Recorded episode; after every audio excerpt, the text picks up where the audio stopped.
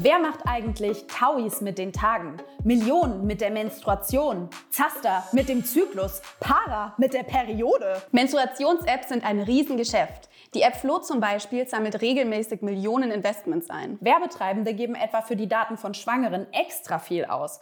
Immerhin haben die meistens eine lange Einkaufsliste fürs Baby. Erst 2019 hat Flo nach einem Shitstorm damit aufgehört, ihre Daten mit Facebook zu teilen. Heute reden wir also über die Periode. Bleibt dran. Als Betroffene kann ich euch sagen, wenn euch mindestens ein Mensch wichtig ist, der menstruiert, dann ist das schon ziemlich cool zu wissen, wie das alles funktioniert. Wir zeigen euch Apps, die euch dabei helfen können, den Zyklus zu planen. Und euch sogar beim Verhüten helfen können. Und wir zeigen euch, was mit den intimen Daten passiert, die ihr vermutlich nicht einfach so jeder Person geben würdet. Hi, hi. Na, wie geht's? Naja, eher so mittelgut. Oh je, hast du Schmerzen im Unterleib? Durchfall oder Heißhunger? Äh, nein, nein und nein. Ah, voll gut. Wann hattest du eigentlich das letzte Mal Sex? Verhütest du? Also, das wird mir jetzt doch ein bisschen zu intim gerade. Ja, ich weiß ja. Aber wollen wir nicht vielleicht doch mal deine Temperatur messen? Untenrum?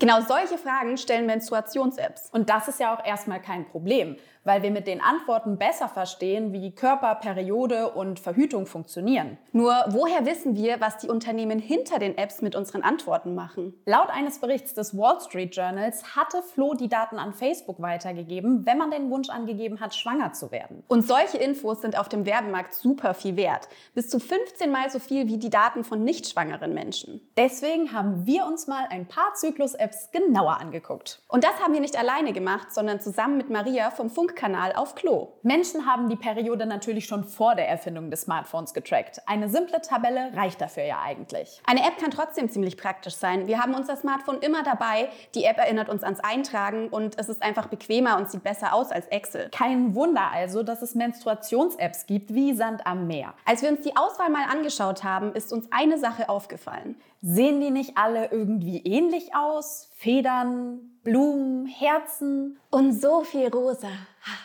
Wie schön eine Periode doch sein kann. Wenn es um die Periode geht, gehen Werbung und Realität ziemlich stark auseinander. Aber warum ist das eigentlich so? Das haben wir Maria gefragt. Die Periode ist so ein richtig klassisches Tabuthema. Merken wir auch heute noch daran, dass wir mit Tampons dealen, als wäre es irgendeine krasse Droge, dass Periodenblut in Werbung immer noch blau dargestellt wird und dass wir viel zu wenig über unsere Periode wissen. Und das bedeutet, dass sogar Ärztinnen viel zu wenig darüber aufgeklärt werden, dass zum Beispiel PMS so stark bei der Periode einschränken kann, dass es sich wie eine Depression anfühlt. Und das ist deswegen ein Problem, weil menstruierende Menschen dadurch viel zu wenig aufgeklärt werden, schon allein im Schulunterricht darüber, was eigentlich während der Menstruation in unserem Körper passiert. Jetzt ist natürlich die Frage, welche Apps soll ich runterladen und nutzen? Stiftung Warntest hat 2017 23 Apps getestet und das Ergebnis war, ziemlich hart. Nur drei davon waren gut und 18 mangelhaft. Das liegt vor allem an den Mess- und Prognosekonzepten. Bei den meisten Apps wird der nächste Zyklus nur aufgrund von Kalenderdaten vorhergesagt. Und das reicht für eine seriöse Vorhersage nicht aus. Der menschliche Körper und damit der Zyklus ist eben kein Uhrwerk, das sich alle 29 Tage denkt, Jetzt ist es soweit. Zeit zu menstruieren. Verlässliche Apps bestehen auf mehr Daten. Dazu müssen NutzerInnen etwa jeden Tag ungefähr um die gleiche Uhrzeit ihre Temperatur messen und die Konsistenz ihres Zervixschleims eintragen. Zervixschleim, das ist das Sekret, das die Drüsen am Gebärmutterhals herstellen. Schützt auch vor Krankheitserregern und verändert seine Konsistenz. Also von weißlich-cremig an unfruchtbaren Tagen zu glasig dehnbar, je näher man dem Eisprung kommt. Mit dieser sogenannten symptothermalen Methode lässt sich der Zyklus ziemlich genau nachverfolgen. Wer aber nur Symptome in eine App einträgt, der sollte ihr auf keinen Fall vertrauen, um zum Beispiel zu verhüten. Um eure Periode und euren Körper besser zu verstehen, sind aber auch die Basic-Apps geeignet. Flo ist eine der bekanntesten Menstruations-Apps auf dem Markt. Sie wurde über 100 Millionen Mal heruntergeladen und ist damit die Gesundheits-App Nummer 1. Und das US-Unternehmen dahinter wächst immer weiter. Über 25 Millionen Dollar haben sie an Investments eingesammelt. Flo trackt nicht nur den Zyklus, sondern will auch bei Fragen rund um Körper und Gesundheit helfen. Tatsächlich nutzen Sarah und ich die App selbst. Wenn ihr Symptome wie Kopfschmerzen oder Blutung eintragen wollt und Pi mal Daumen wissen wollt, wann euer Eisprung ist, dann ist Flo eine gute Wahl. Die Grundfunktionen sind kostenlos. Flo hat außerdem eine Premium-Funktion, die ihr fürs Tracken der Periode aber nicht braucht. Wenn ihr ein Abo abschließt, bekommt ihr unter anderem Zugang zu Videos und Artikeln rund um das Thema Gesundheit. Aber ehrlich gesagt, für solche Informationen müsst ihr kein Geld ausgeben. Die gibt es gratis im Netz. Zum Beispiel bei Auf Klo. Für den Königinnenweg der Zyklusmessung, die symptothermale Methode, ist Flo allerdings nicht ausgelegt. Und wie steht es eigentlich um den Schutz eurer Daten? Wir haben ja schon am Anfang gesagt, dass Flo Daten an Facebook gesendet hat. Mittlerweile passiert das laut eigenen Angaben aber nicht mehr. Flo war damit übrigens nicht die einzige Menstruations-App. Viele EntwicklerInnen haben die Tools benutzt, die von Facebook zur Verfügung gestellt werden. Immerhin, einige von ihnen haben damit mittlerweile aufgehört. Trotzdem, Flo weiß ziemlich viel über seine NutzerInnen. Die AktivistInnen von Privacy International haben vor ein paar Wochen mal nachgeschaut, was Flo so auf seinen Servern speichert. Und die Antwort ist ziemlich einfach. Alles. Wie oft masturbierst du? Rauchst du? Hast du Akne? Wie häufig hast du Pilzinfektionen? Diese Fragen helfen ganz sicher nicht dabei, den Zeitpunkt des Eisprungs zu bestimmen. All das, auch den Inhalt der Notizen, die ihr in der App eintragt, wird auf den Servern des Unternehmens gespeichert. Und da möchte man sich gar nicht vorstellen, was passiert, wenn die mal gehackt werden. Als sicheres Tagebuch sollte man die App also nicht betrachten. Drip ist eine App aus Berlin.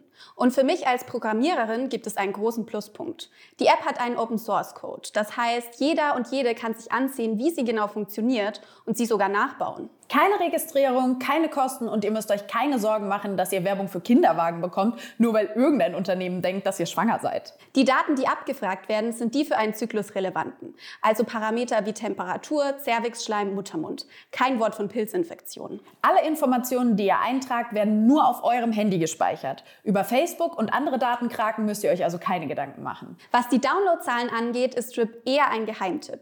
Nicht einmal fünfstellig. Ein Nachteil, sie ist bisher nur auf Englisch verfügbar. Und ich glaube, ich bin nicht die Einzige, die erstmal nachgucken musste, dass Mucus Schleim bedeutet. Dazu gibt es die App bisher nur für Android. Immerhin, laut Angaben einer Programmiererin arbeiten sie gerade mit Hochdruck an einer iOS-Version. MyNFP ist eine App, die das geschafft hat, wovon Flo nur träumen konnte. Stiftung Warntest fand sie gut. Die App kommt aus Deutschland und ist elegant in weiß gehalten. Weiß und pink. Ich gebe es langsam auf. Und MyNFP hat die bisher härteste Tür unter den Apps. Nachdem ihr euch registriert und ihr müsst euch registrieren, bekommt ihr eine Warnung. Wenn ihr kein Interesse habt, euch mit der symptothermalen Methode auseinanderzusetzen, dann ist die App nichts für euch. Also erstmal lesen, lesen, lesen. Wenn ihr damit erstmal durch seid, fragt MyNFP alle Variablen ab, die dazu notwendig sind, um eure Periode zu tracken. Und die App hat eine Funktion, die es weder bei Flo noch bei Drip gibt. Ihr könnt euren Zyklus teilen, zum Beispiel mit euren PartnerInnen. Ich finde diese Funktion ziemlich cool. So können eure Lieblingsmenschen sehen, wann ihr mal wieder voll viel Liebe braucht. Oder Schokolade. Und auch bei der Kinderplanung oder bei der Verhütung kann es praktisch sein, wenn ihr nicht jedes Mal erklären müsst, in welcher Zyklusphase ihr gerade seid. Nur um eure Daten zu teilen, müssen die natürlich auf Servern der App gespeichert werden. Das gleiche passiert, wenn ihr ein Backup einrichtet. Wenn ihr das aber nicht machen wollt, dann bleiben die Daten also sicher auf eurem Gerät. Die Seriosität hat aber auch ihren Preis. Die ersten 30 Tage sind kostenlos, danach kostet die Nutzung der App rund 10 Euro für drei Monate. Ich finde, alle drei Apps haben Vor- und Nachteile. MyNFP habe ich schon vor einiger Zeit mal ausprobiert und mit Temperaturmessung hatte ich wirklich das Gefühl zu sehen, was gerade in meinem Körper abgeht. Nur für die Bezahlversion war ich dann doch zu geizig. Und weil es Strip noch nicht für iOS gibt, bleibe ich erstmal bei Flo. Ich bleibe auch erstmal bei Flo, aber ich werde sicher keine überflüssigen Angaben wie zum Beispiel zu meiner sexuellen Aktivität da eintragen. Aber ich habe mir auch Drip installiert und wenn die App sich auf meinen Zyklus eingestellt hat, muss Flo vermutlich weichen. Und was sagt Maria dazu? Ich selbst benutze die App Flow, habe mich noch überhaupt nicht mit anderen Apps beschäftigt und bin total gespannt darauf, was auch ich darüber lernen kann. Ich benutze die App eigentlich nur, um zu wissen, wann mein Zyklus kommt, weil ich echt sonst gar keinen Peil habe, wann es soweit ist und einfach so ein Blutbad oder so in meinem Bett anrichte. Das wollen wir nicht. Aber was ich tatsächlich bemerkt habe, ist, dass ich endlich ein bisschen mehr meinen Zyklus checke. Also nicht nur in dieser Periodenzeit die eine Woche weiß, okay, heute ist es mal wieder soweit, sondern auch während des Eisprungs zum Beispiel weiß, ach ja, da habe ich immer diese Brustschmerzen, wo ich sonst immer panisch denke, oh mein Gott, was ist gerade los? Oder dass ich PMS einfach checke zu verstehen und nicht denke, jetzt dreht sich völlig am Rad, sondern dann genau weiß, ach ja, es ist wieder soweit, paar Tage vor deiner Periode und das macht mir einfach dann weniger Sorgen. Generell können eben Menstruations-Apps dabei helfen, die Periode zu normalisieren und zu enttabuisieren, weil sie mal dann nicht nur dann vorkommt, wenn der komische Biolehrer in der sechsten Klasse über die Periode redet, sondern man tatsächlich jeden Monat spannende Fakten rund um seinen eigenen Zyklus und auch im Vergleich zum Zyklus von anderen menstruierenden Menschen bekommt. Weitere Infos und Quellen findet ihr in den Show Notes. Und wenn ihr uns nicht nur hören, sondern auch sehen wollt, abonniert uns auf YouTube.